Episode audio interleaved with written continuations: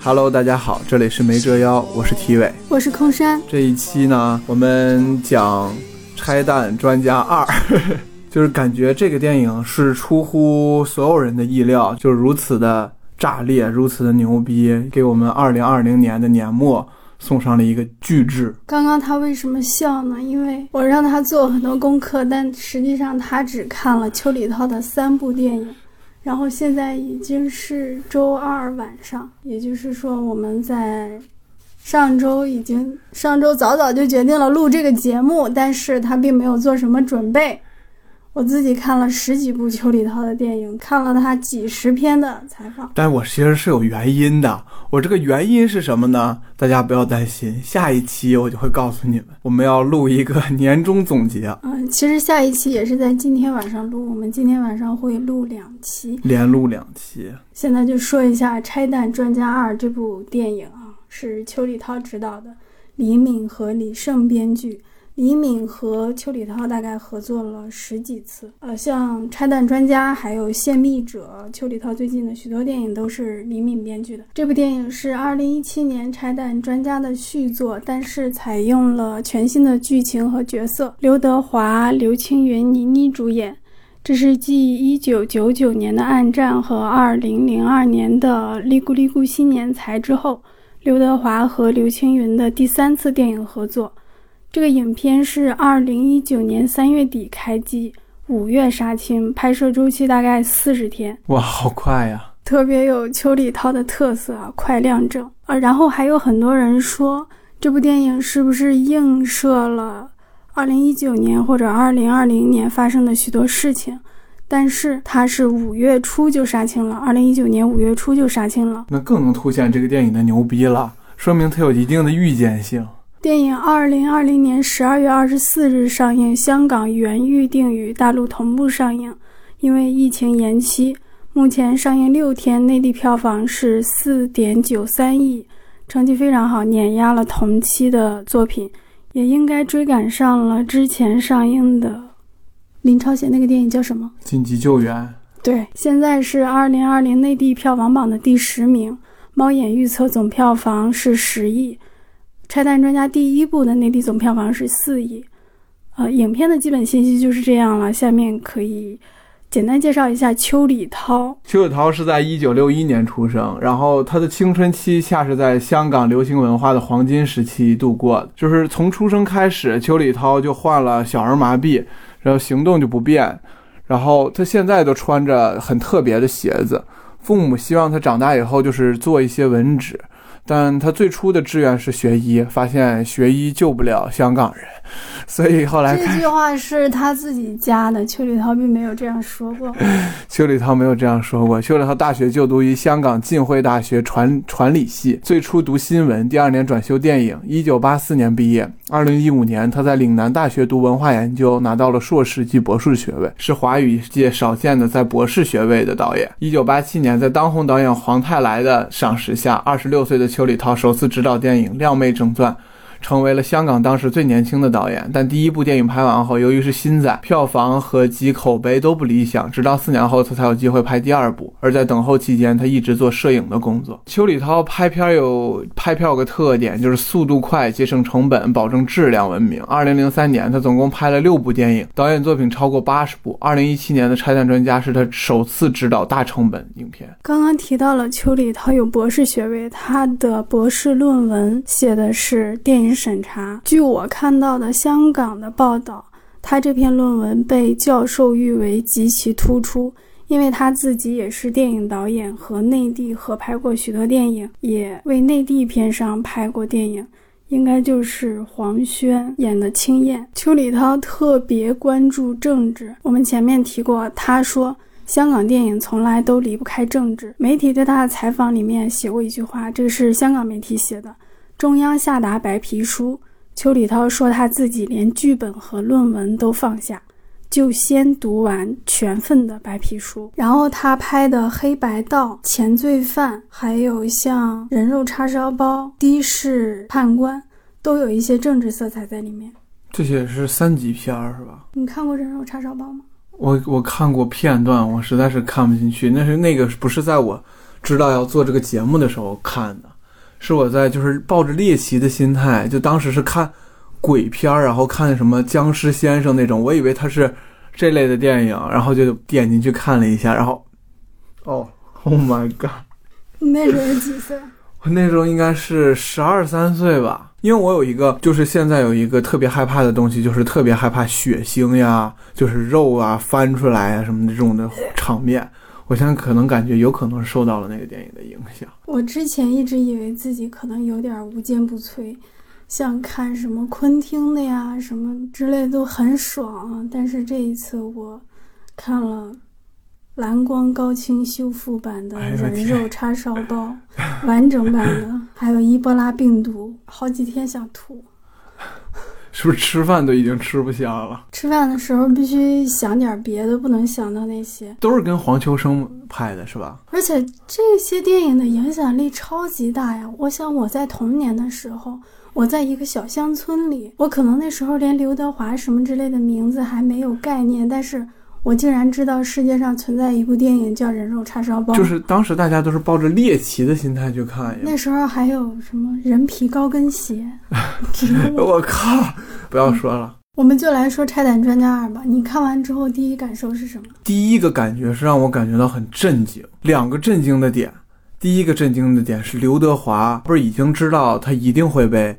调到文职了吗？紧接着他们就到了颁奖典礼。我本来以为他就是领上奖，然后下去，或者把这个奖杯扔掉，怎么样？就我没想到他手里面攥了一个忘恩负义我用完即弃，而且是黑底白字。我靠！当时的那个视觉冲击力一下就感觉，这这个是怎么过的审查？就是还有他戴着黑色口罩提着提包出来的时候，我也觉得。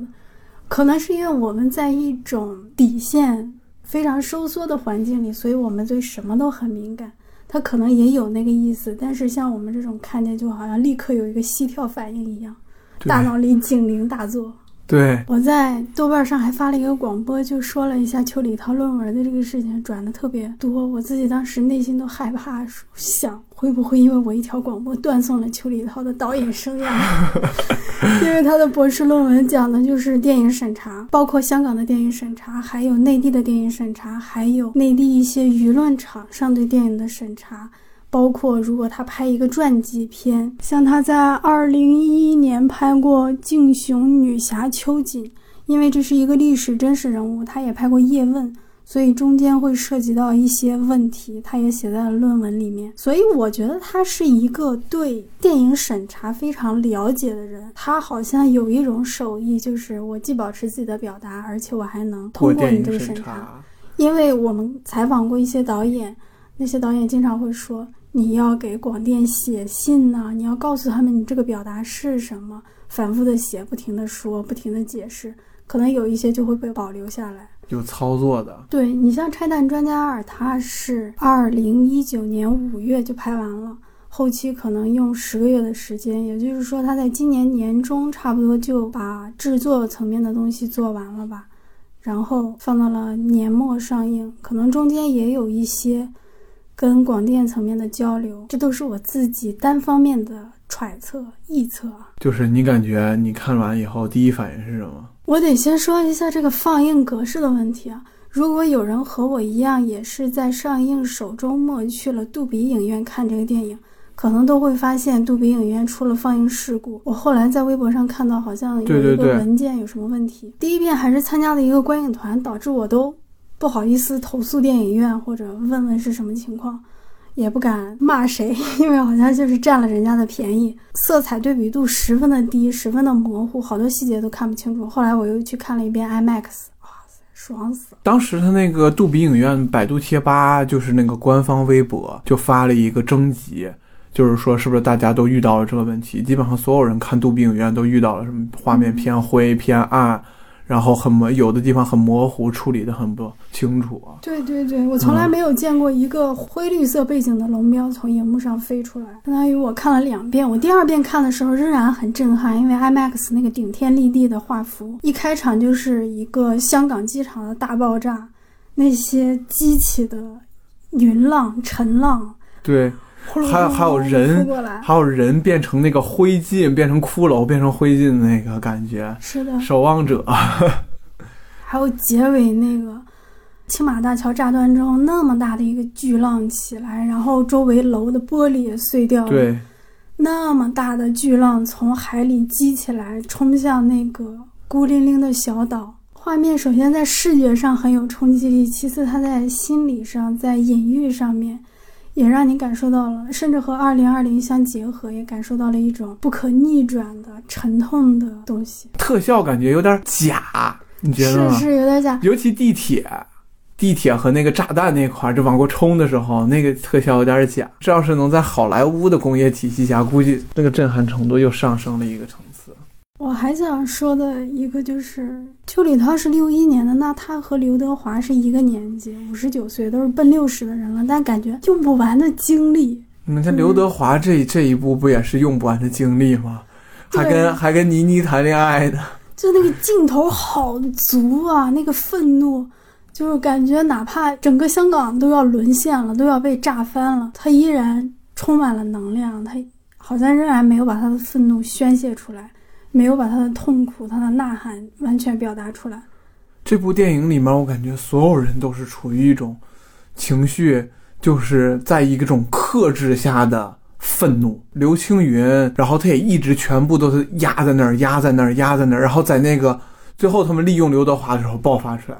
然后倪妮自己，她本身也是有一层愤怒，或者说有一层就是遗憾。最后在刘德华死的那一刻爆发出来。然后刘德华也有。那就不用说了，在这个电影里面是非常有劲儿的，尤其喊出那个“我不是疯了，我不是疯，我是痛”，对那一块就是我想说的第二点，让我当时感受到震撼的一点。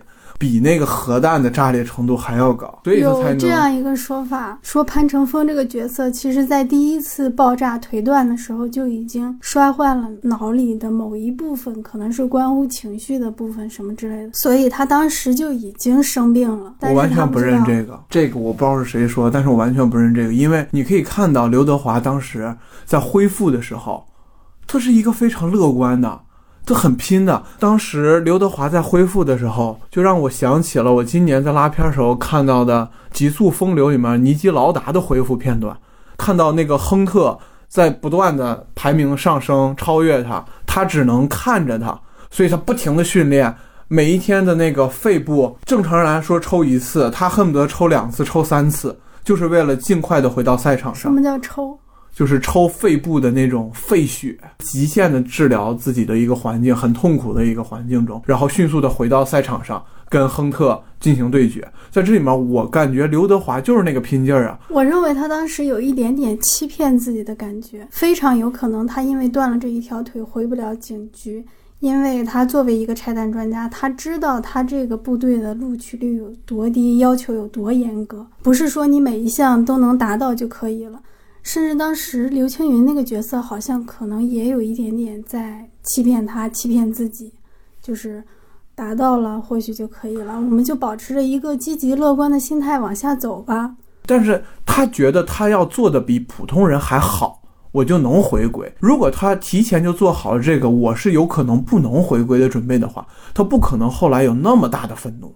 这个愤怒足以改变他整个的价值观，由一个拆弹专家变成一个爆破专家。我说的这个欺骗可能也有这个意思，就是他知道按照正常的流程或者正常的规则，他没有办法再回去了，他不能断着一条腿去做一个拆弹专家这么精细的工作啊。我比较倾向于是他有一点点欺骗自己，然后他希望用自己百分之二百的努力成为一个特例。但最终这些努力都付诸东流了。像你刚才说的，他训练的时候是那样一个极致的状态，就跟你说的那个赛车手一样。假如那个赛车手医生判定他，或者整个比赛的规则判定他，你取消上场资格，他可能也会崩溃。一定会的。你那个赛车手是最终仍然给你公平较量，但是这个就是直接被剥夺了。所以前面越努力。后面的这个打击越大。其实我感觉这个电影讲了一个类似于赛博朋克的故事。你看他用一只，然后他就被体制所蒙蔽，然后还有那个最后那个倪妮给他灌输一个新的人格，一个很未来的故事，感觉现在不可能达到的那种程度。就一个半机器人，半机器人，就是他的意识都是被人家植入的。你说的这一点还挺有意思。这一点我可以延伸到，就是我一共看了三部电影，然后就感觉《扫毒二》和那个《拆弹专家二》，他们有一个特性，就是都是换到意志以后，人的性情大变。《扫毒二》的时候，不是古天乐本来也没有贩毒，嗯，然后被砍了以后，被大家不理解。被大家误解，那我就贩毒，然后用了一个一只的三个手指头。这里面感觉就是还是有一些共性的，但不知道为什么扫毒二做的那么廉价，你有没有感觉？就比拆弹专家你说的这个一只，可能是因为邱礼涛本身就是一个有点类似于携带一只的人。对对对，就是我作为一个内地观众，甚至一度是电影媒体工作者，到了。好像是《凶手还未睡》上映的那一年，才知道邱礼涛竟然穿着一个那样的鞋子，这鞋底大概有五六七八厘米厚吧，上面好像还有钢架，走路的时候有点儿不太方便。因为之前看他的照片，只知道他是一个长头发，大部分都是上半身。他的另一部电影里面《黑白道》里面有一个坐在小板车上，就是那个小板车是一块木板，下面有几个轮子，一个人坐在上面，就好像两条腿都不能用。只有腰部及以上能动，每天在大街上走来走去传递消息。我感觉他的一些电影里面都有用到这个身体残缺的元素，可能也是他自己的一个映射吧。潘乘风的腿断了之后，领导告诉他你可以去做文职，可能跟邱礼涛自己的经历也有关系。因为邱礼涛的腿有问题，所以他在家里是比较受溺爱的。然后他父母希望他从事文职，所以文职对于邱礼涛来说就是一个贬义词，可能对于他或许是这样吗？他特别的热爱在片场拍东西，在片场就意味着要跑来跑去，要不停的换景移动，但是他非常热爱做这一点。他作为一个行动不便人士，几乎是三百六十五天待在片场。你想想，他那一年拍了六部电影，相当于平均两个月一部。他还说过一句话，说他感觉王家卫不爱电影，或者 起码王家卫不爱拍电影，因为如果爱拍电影的话，你为什么好几年才拍一部？这么一说，我感觉就是邱邱礼涛导演和潘成风的这个角色感觉好像呀，只不过一个是在拍电影，一个是在拆弹，然后都是那种可能别人希望他做文职。但是他自己却有一种这种不甘。我明明喜欢做的就是这个事情，喜欢做的就是想去现场，一个是做出来一个电影，做出来一个文艺作品，一个是去解除一个危险。他自己作为一个行动不便人士，能量这么大。他说他以前都不太用睡觉的，到了最近几年才开始需要睡点觉。就是他真的是精力无限，跟这个潘成峰是很像的。就是断了一条腿，仍然可以做那么多的训练，一点都不觉得疲惫，充满了干劲儿。那所以我觉得呢，可能潘成风这个角色里头的愤怒，一定是夹杂着邱礼涛的愤怒的。这个愤怒不光是对体制的愤怒，可能也对就是周围人对他的反应的这种愤怒。在刘德华第一层转变没有完成之前，一定是这样的。你觉得潘成风这个角色的第二次转变是合理的吗？还是有些牵强。你说的第二次转变就是他变成了那个坏人，变成了炸弹专家。就是他失忆之后又变成了一个好人。他前面不是着补了一下吗？说一个人在失忆的时候，有可能因为新的环境而给他塑造一个新的人格。就首先咱们也不是学心理学的。也不是对这种头脑，你相信了这个硬设定是不是？就如果他这样设定的话，那人家设定了，那我觉得就是合理的呀。你觉得他从一个拆弹专家变成恐怖分子，这个转变合理吗？能够说服你吗？嗯，他这个转变是能说服我的，因为他在跟他女朋友吵架的时候就说了一句话：“不信我来造个炸弹，再拆给你们看。”他最后自己也本身做了这件事情。他造了个炸弹，拆给你们看。他可能觉得在那一刻，他对体制失望，他对人类也失望，是吗？我觉得这分为三个阶段啊，一个是救人，一个是不救人，一个是杀人。嗯，他从救人直接变成了杀人。但是他到了被迫不能救人，你知道吗？不能救人就直接去杀人。我是说这个角色啊，我们不是在讨论一个道德问题，我们是在讨论角色合理性。他可能觉得，当你在说他可能的时候，是你自己找补的，还是说你在电影里发现的？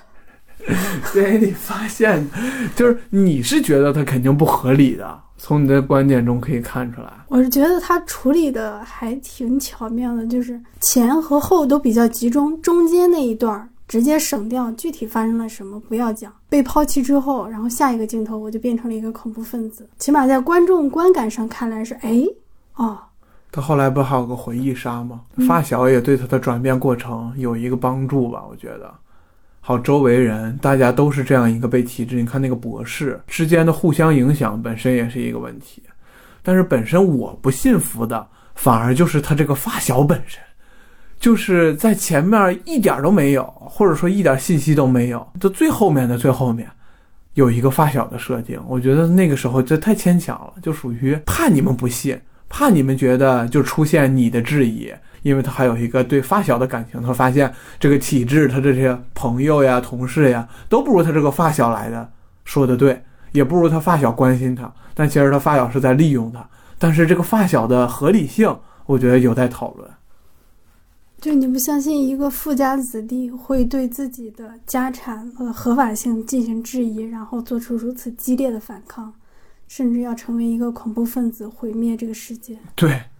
就是我不相信的第一层在于你说的这个，第二层就是凭什么他就跟潘成峰就突然就是发小了？就是你这是硬设定呀，而且是在很厚很厚的阶段凸显出来的一个硬设定。然后这个时候，那他怎么知道他就反社会的？怎么就暗网就把他给联系上了？我看到你在网络上发表这些言论的时候，我就知道你咋了？你进化了？你改变了？好像就是这样，反正反正就是类似，你觉悟了，开悟了。所以我觉得现在在网络上发表那些极端言论的人要小心啊，小心被你的发小给找着，小心被极端恐怖组织收纳进去，那就回不了头了。我觉得极端组织 组织没有门槛这么低，如果按你说的那样的话，极端组织现在最起码得有几亿人。试图呼吁一下创建文明网络环境，结果被你给制止了。不可能的，这是一件不可能事件。刚聊哪儿了？刚聊，然后合理性。那你觉得他这个有抄袭《子语风暴》吗？你都没看我《子语风暴》，这是我写的问题，你好意思问？你好歹不要戳窗户，到时候把这个剪下去，你就假装我看了，好不好？我来简单讲一下《子语风暴》这部电影啊，《子语风暴》是一部一九九九年的电影，陈德森执导的，吴彦祖主演，里面还有周华健。哎，周华健演技还不错。在里面，吴彦祖演一个恐怖分子，他是柬埔寨共产党，简称赤柬，就是红色柬埔寨成员。他们有一个什么计划呢？就是研究出了一种病毒，要在香港做一个爆炸。使这个毒液能够散布到空气之中，落到河流里面，最终感染全球，然后创造一个新纪元。基本上有点类似灭绝人类。这个毒液是谁生产的呢？是朝鲜人民生产的。然后朝鲜的一艘船载着这个毒液去香港的海面上，被这个柬埔寨共产党给截获了。吴彦祖在这个船上的时候受了伤，他就把脑袋给撞坏了，失忆了。香港警方把他逮到了医院里面治疗之后呢，说他这个失忆了，怎么严刑拷打都问不出来东西。这时候陈冲饰演的医生出场了，哇，这个电影真的是明星云集啊！陈冲就给他催眠，植入了另一种记忆，然后还给他。播放那种什么大自然美好的宣传片，就是鸟语花香啊，你有一个长头发的女朋友啊，你的父母很爱你啊。然后警方又告诉他，其实你是我们派到那里的卧底，呃，现在他们有一个重要的恐怖活动需要你回去。然后吴彦祖回去之后呢，跟他的那个父亲交流，还有跟他的真正的女朋友交流，慢慢就有一点恢复记忆了。然后他就。突然发现自己真是一个恐怖分子，而且他有一次是让自己的小孩去放炸弹，结果小孩放炸弹好像没有及时跑出来，直接被炸死了。他非常痛苦。然后他问他的妻子：“我们的小孩是不是死了？”他的妻子告诉他：“党的孩子就是我们的孩子，为了党的事业没有关系。”他就非常的崩溃，他就跑到警察这边来，想要找那个假女朋友说：“我们走吧。”就他想当一个正常人了，但是已经没有机会了。最终的结果呢，就是他帮助警察破获了这起活动，然后警察也救了他。确实有点像啊，感觉。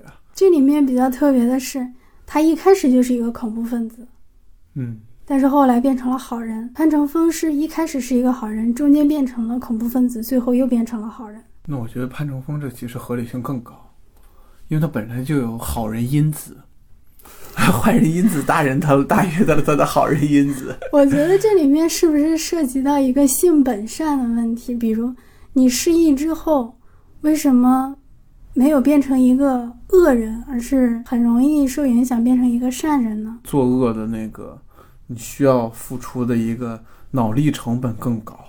你变成善人就很简单呀，大家都是善人，你也就善了，就 OK 了。变成善人只要正常生活就可以。正常生活就，但是你要变成恶人，你要付出的代价是超出善人好几倍的。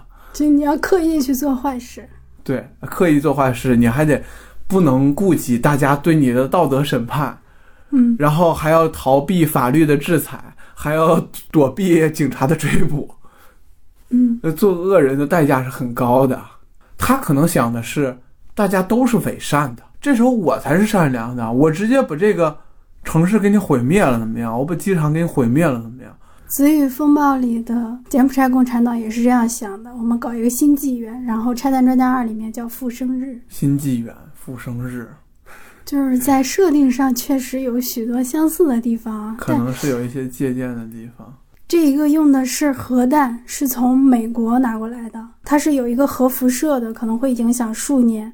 像《子雨风暴》里面是一种会蔓延到全球，会影响很广的范围。那个是在朝鲜拿到的，就是取决于当时对抗哪个和哪个关系不好，这就是从哪儿拿到。这就是邱礼涛说的那句话：“香港电影不可能和政治无关。”我觉得不只是香港电影，可能只有大陆的大部分电影。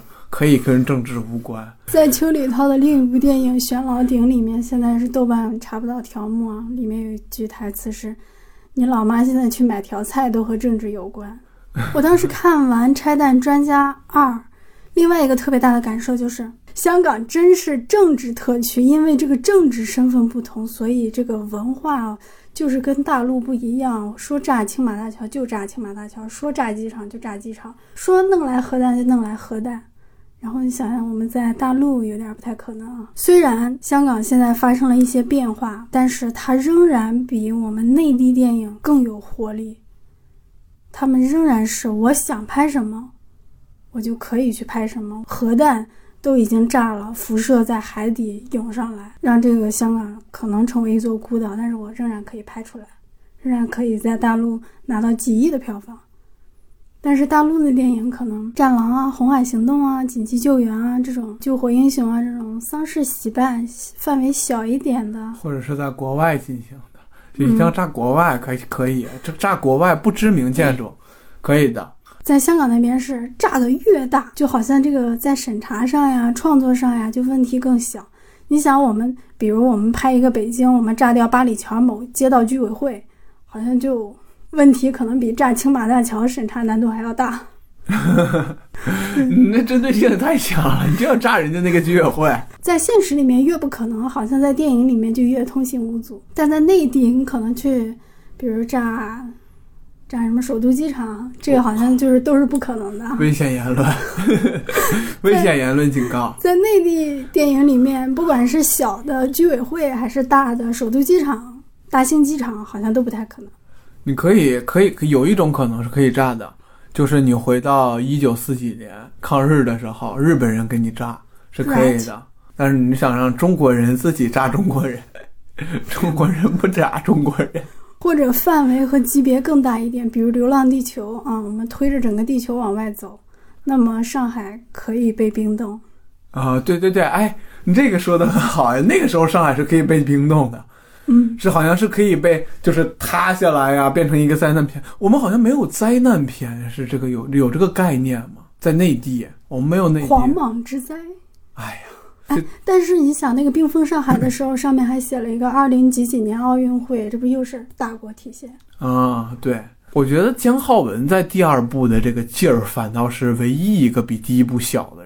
第一部我特别震撼的一个场景就是姜浩文当时的崩溃，他的你那个说说他在第一部里演哪个角色，给大家提醒一下。他在第一部里面也演的是那个警察队长吧？当时他们不是有一个另外一个同事，直接就在车里面嘣被炸了，然后他就后来一直跟着刘德华，他说我一直罩着你，你不用管，我一直罩着你。没想到最后他一个同事又在他面前直接被炸死了，然后他在那一刻就崩溃了。当时是在隧道里面跟姜武对峙了好几天了，就当时的处理方式和现在好像有点相反。姜浩文觉得领导不作为。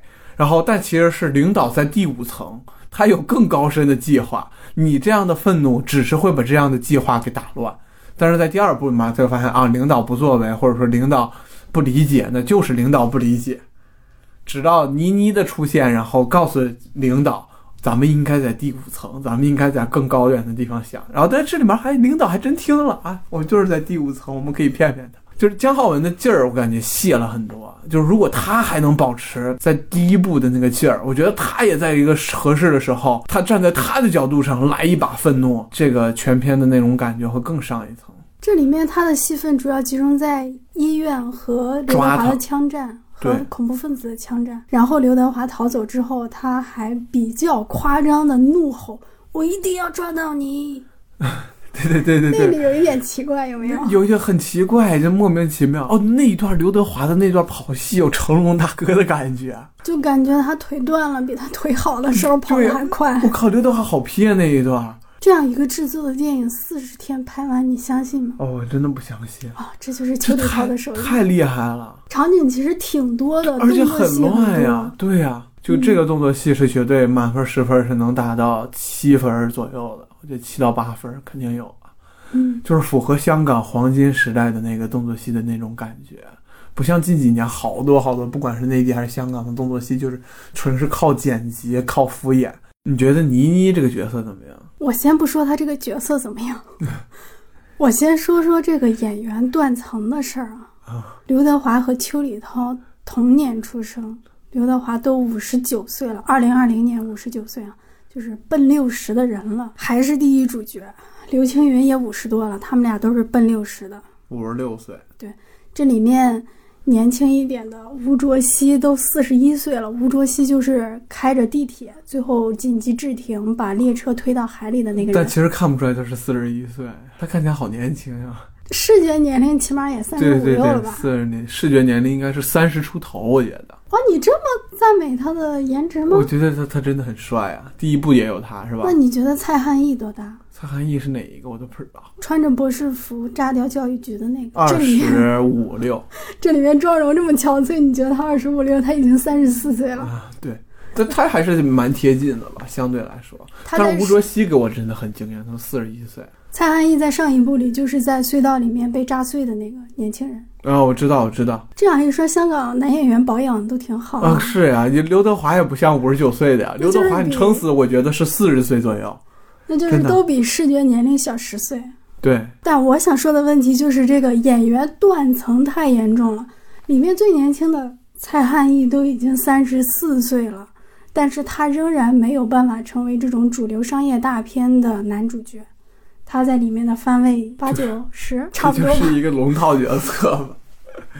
差不多是客串级别哈。像吴卓羲这种也算，虽然有一场戏，但基本上就是配角中的配角了。嗯，男演员方面是男演员断层，但是现存的现役的这些老中老年男演员还是能顶住的。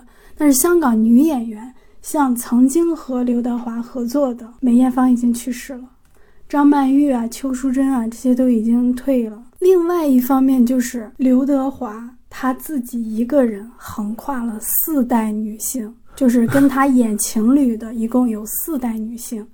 五零年代的赵雅芝、朱海玲，六零年代的梅艳芳、张曼玉、张敏、邱淑贞、温碧霞，七零年代的李冰冰啊、赵薇啊、章子怡啊，还有八零年代蔡卓妍、范冰冰，一直到宋佳妮妮，我觉得他能跨五代。你觉得周冬雨和刘德华能演情侣吗？能能，刘德华还有啥不能演的？这不是他他跟宋佳演的那一场，我就感觉还蛮幸福的。虽然那个感情线我觉得很糟糕了，就是相比于倪妮这一次。但是他跟宋佳的那个，就是还挺像情侣的，就是那种成熟男人和一个那种成熟女人的个爱情的那种。可能跟倪妮，因为倪妮对倪妮有点成熟女性，但看起来还是很年轻的成熟女性。对对对对，倪妮就给我一种仙女。好了，我们不要吹倪妮了。这一方面证明刘德华保养的好，演技好，国民度高，票房号召力强；但另一方面也证明了男演员确实有空间，确实有资源。确实有适合的作品，一直保持它是一个常青树的状态。但女演员真的是一波一波一波给他们做配。就是现在你能看到的女演员，基本上都是九零后，还有八零后。但是男演员，你连成龙大哥都能看到，那六小龄童你都能看到。对，女性演员的空间确实少，作品确实匹配的不多，市场的。号召力可能确实不强，在主流商业大片里面确实没有什么地位。但是这一次倪妮给她的戏份、她的安排、她的起转成，对于故事线的聚拢，还是空间很大的。你觉得倪妮演的怎么样啊？并没有觉得她怎么打动我，也并没有觉得多拉胯吧。就是反正看杜比的时候，因为那个荧幕有些问题，所以很多她的眼泪啊什么的都看不到。看 IMAX。就感觉是一个正常水准，和刘德华演情侣也不突兀，但是你说多贴合、多使人信服也倒没有。那跟宋佳比呢？比宋佳好一些吧。那宋佳是差在哪儿啊？其实你现在让我回忆当时宋佳的表演，我已经完全想不起来了。其实刘德华的跟宋佳那一段，他们两个人的亲吻吻戏贼多，就是第二部的开头。不是那小女孩拿的手榴弹吗？第一步就是宋佳拿的手榴弹，然后都是拿那个拿那个胶带纸。我现在知道，我要是手里面拿着手榴弹的话，应该怎么办？救了宋佳，然后两个人亲在一起，然后还有那种躺在一块儿，然后两个人亲在一起。你这样一说，我大概能想起来，但我当时是就有一点点不适的，看他们俩的时候，应该是这样啊。当时是不太相信这个 CP 的。对，大家应该都不相信。就第一部，我觉得最差的就是那条感情线，毫无卵用。所以在这一部里面，倪妮变成了一个纪律部队里的一员，反恐部队的一员，能够直接参与到正式的剧情里面。对，他其实是整个事件的主导者呀。我觉得结尾他告别自己的爱人，然后打开每一个按钮，通知每一个部门要做什么样的准备的时候，那是一个比较少的能够在荧幕上看到的女性的职业时刻。对对对，真的是，一般这时候女性应该就是哭的已经什么都顾不上了，是吗？或者说黏黏糊糊、腻腻歪歪、依依不舍。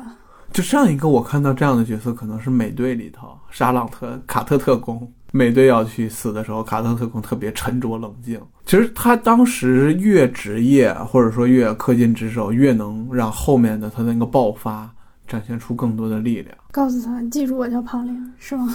我靠，那一段我真的是，就那那一刻我真的，我靠，就那句好有震撼感啊！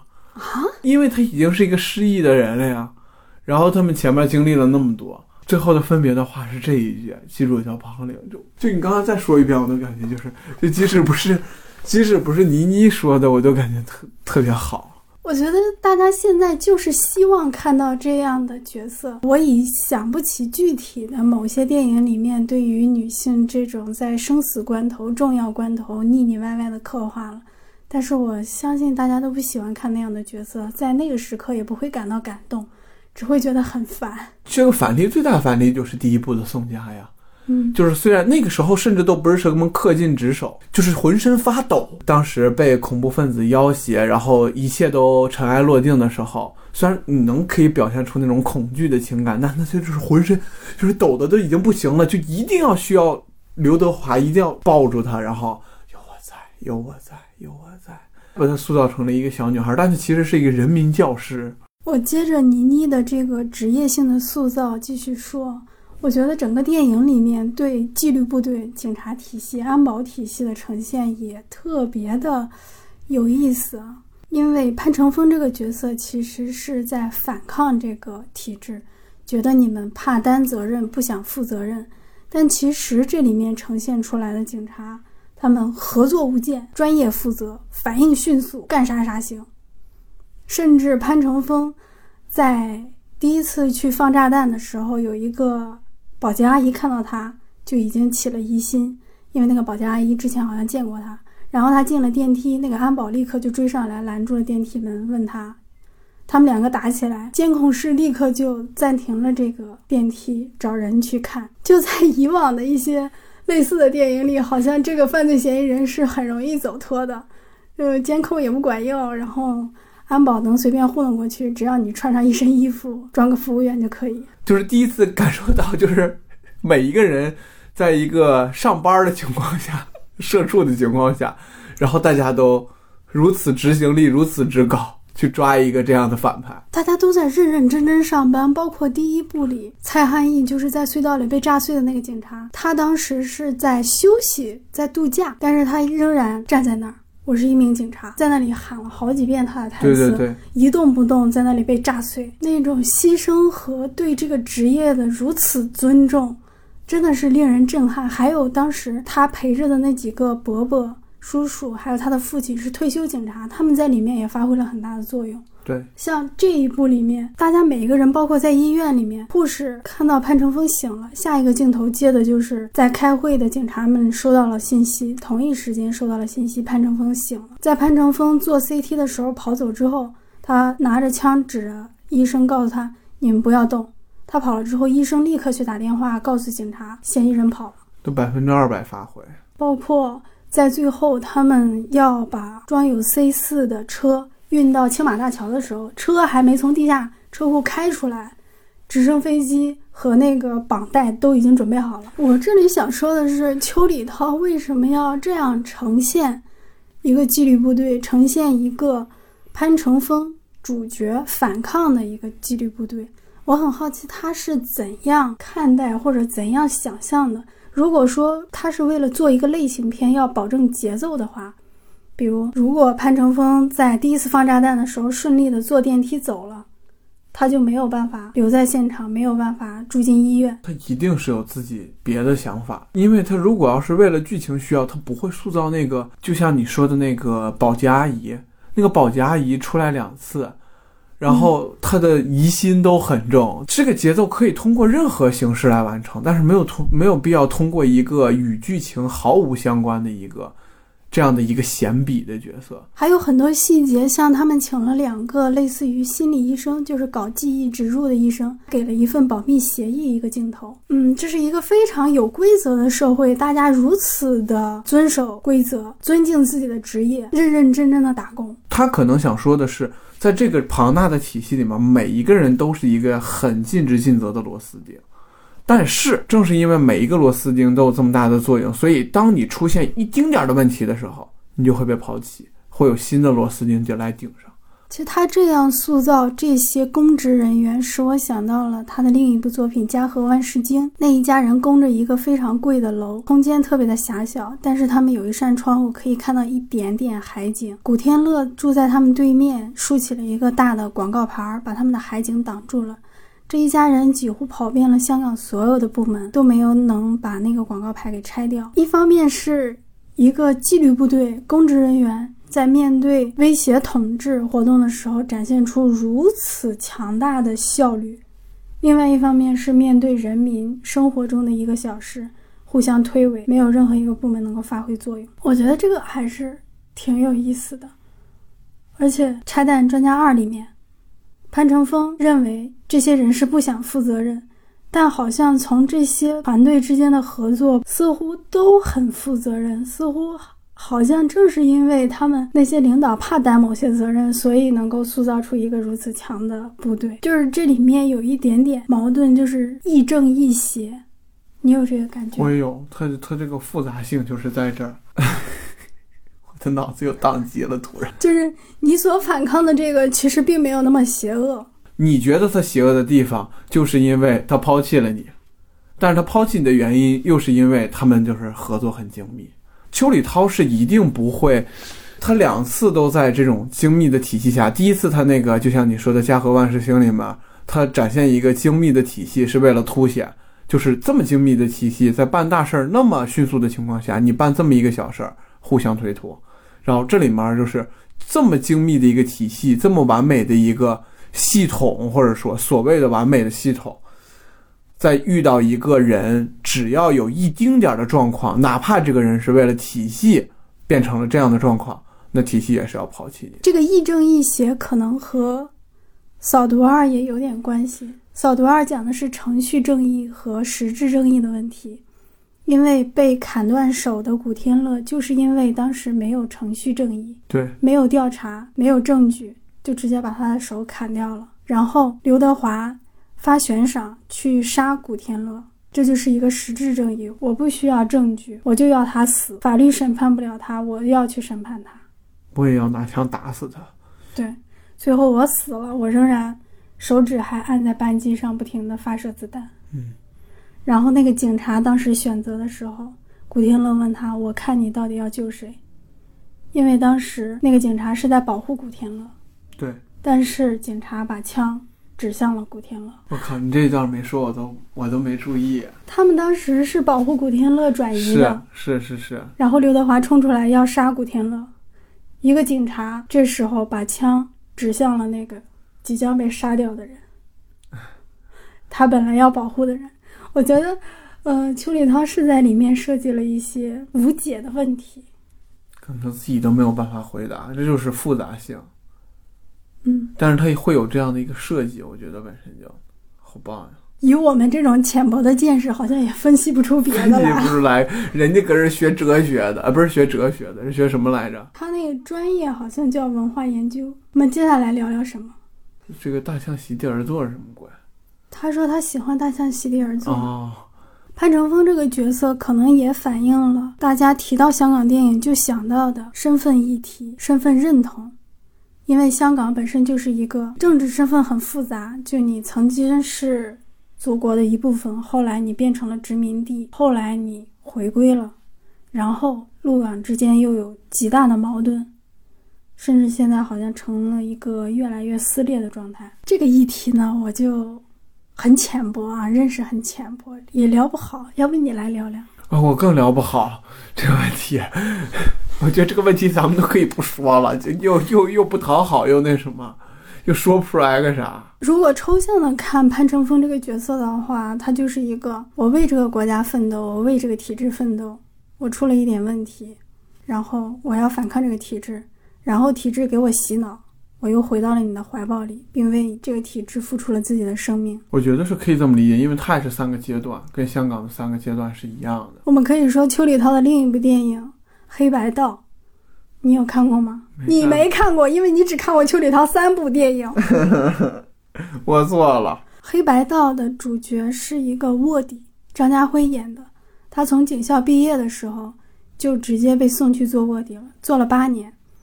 他回来之后有比较细致的镜头，就是他穿警服的时候穿了两遍，就有点穿不好，老觉得别扭。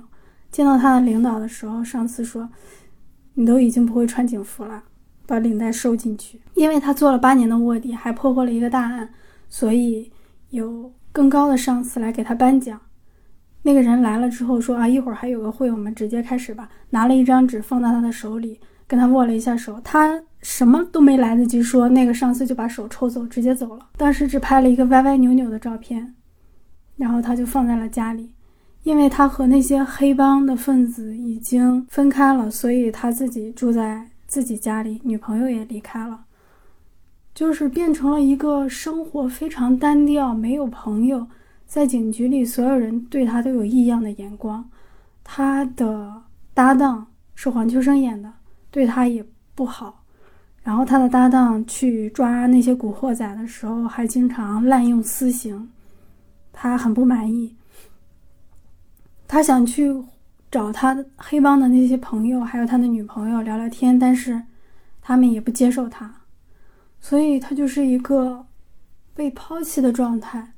然后警队已经不想再用他了，黑帮那边呢又想利用他成为警队里面的卧底。嗯，然后因为利用不成又陷害他，导致他被警方追捕。黑白两道都没混开。对，就是亚细亚的孤儿，一个失去了身份的人。那就说邱礼涛对这个身份议题就真的很在乎。整个香港电影界对身份议题都很在乎。邱礼涛在采访里面说，《黑白道》里张家辉这个角色，故事就像是讲一个贫穷的家庭被欺负，所以把小孩送给别人，就是把一个刚刚毕业的年轻警察送去做卧底。小孩有什么好东西就拿回来帮忙，这个卧底有收到什么线报信息都会传回警队。很多年后，贫穷家庭想要要回儿子，这个卧底终于结束了工作，回归了警队。要回来又不信任，大概是这样。香港就是这样，不管是在民间舆论上，还是在可能更高层的一些规划上，这个小岛都处于一种并不被十分信任且被警惕的状态。越是这样，摩擦越来越严重，可能最终都会走向毁灭。像潘乘风走向了毁灭。张家辉饰演的那个卧底也走向了毁灭，香港也走向了毁灭。在这个电影里头，风雨飘摇的小岛，真的那个巨浪向那些高楼大厦撞去的时候，真的是一种无助、茫然。就是他即使是救了这个，就是说比原来可能强了，但是还是没有强多少。巨浪仍然袭向了小港，然后它的核辐射也是还是会有。然后由于你没有看过邱礼涛的什么电影，我们这个外延好像也。延伸也延伸不了了，你还想谈谈什么吧？我比较推荐大家去看的电影吧，看的邱礼涛的电影。不要推荐这个人肉叉烧包了，好吧？